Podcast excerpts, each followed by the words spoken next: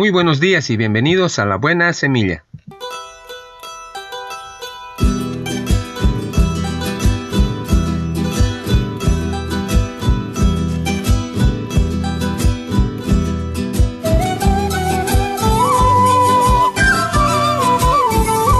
Hola, hola, ¿qué tal? ¿Cómo están? Les saludo con la paz de nuestro amado Señor Jesucristo.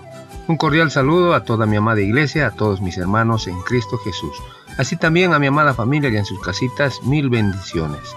Y no me olvido de mis colegas de trabajo, que el Señor les cuide y les guarde a cada uno de ustedes en sus hogares. Y para mis amigos en general, para los que están acá en la ciudad, a los que están en el interior y en el exterior del país. Mil bendiciones, que Dios les cuide a cada uno de ustedes. La diferencia nos hizo amigos. Una vez a cinco pintores se les propuso un gran proyecto, trabajar en común para una gran exposición pictórica que tendría lugar por motivo del Año Nuevo. Los artistas pusieron manos a la obra. Lo cierto es que el evento levantó gran expectación en la localidad elegida. Todos los habitantes de aquella población hablaban de los distintos que eran los pintores y que precisamente por ello la ocasión habría de ser aprovechada por ellos y por otros tantos hombres y mujeres de la zona. Pero un buen día, a punto de abrirse la exposición, los pintores comenzaron a discutir sobre los colores que usaban unos y otros, sobre los temas elegidos, sobre el marco que adornaba el cuadro de cada uno. En definitiva, cayeron en una gran discusión a cuenta de las diferencias existentes en su pintura. El conflicto trascendió a la calle y toda la ilusión y el entusiasmo que habían puesto los moradores de aquel pueblo se fueron desvaneciendo. ¿Cómo es posible que sean incapaces de ponerse de acuerdo? exclamaban. Por la tarde, cuando estaban a punto de recoger los bártulos y marcharse los pintores cada uno a su casa, un niño se coló por una ventana y dijo, ¡Qué cuadros tan diferentes y tan bonitos todos! No había visto nunca una cosa igual. Los pintores se miraron sonrojados unos a otros y abrazándose y riéndose de sí mismo, dijeron, Es verdad, es mucho más de lo que esperan de nosotros y lo que descubren en nuestras diferencias que lo que nosotros discutimos de ellas.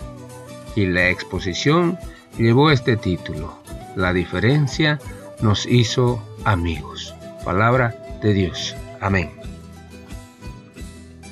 Muy bien, comenzamos con nuestra buena semilla. Hoy es día lunes 19 de octubre del 2020.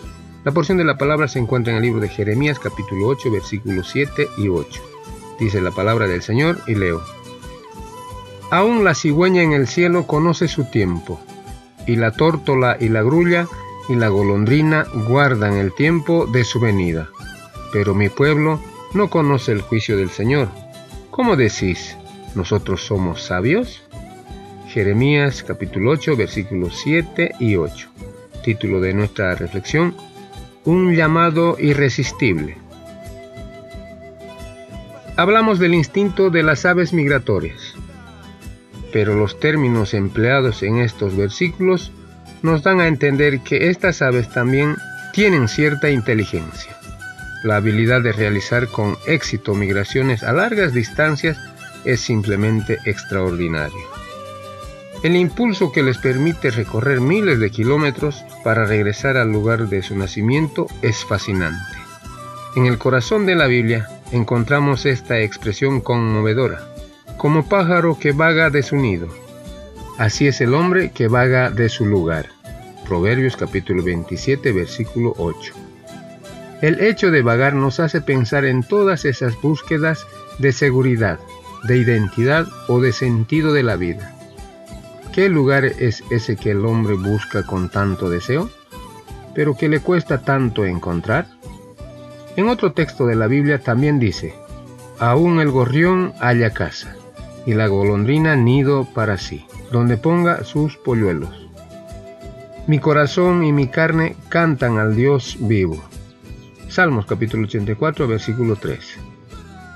Dios nos dio la capacidad para escuchar sus llamados imperativos, para dirigirnos hacia la meta que nuestros ojos aún no ven. Esto es un poco la definición de la fe. No se trata de inventar un camino, sino el reconocer el que Dios nos traza hacia nuestro Salvador Jesucristo y responder sin tardar a su llamado de amor. Cada ave migratoria se orienta gracias a distintos sistemas según la especie, como el uso de una brújula solar o con otras habilidades. El Creador los ha dado la capacidad para alcanzar su meta sin perderse. Así sucede con el hombre, que responde al llamado de Dios. El Señor lo guía, no por sus instintos, sino por la Biblia, hasta llegar a su destino, la casa del Padre. Palabra de Dios. Amén. Muy bien, así terminamos hoy nuestra buena semilla. Nos vemos el día de mañana si Dios así lo permite. Hasta pronto.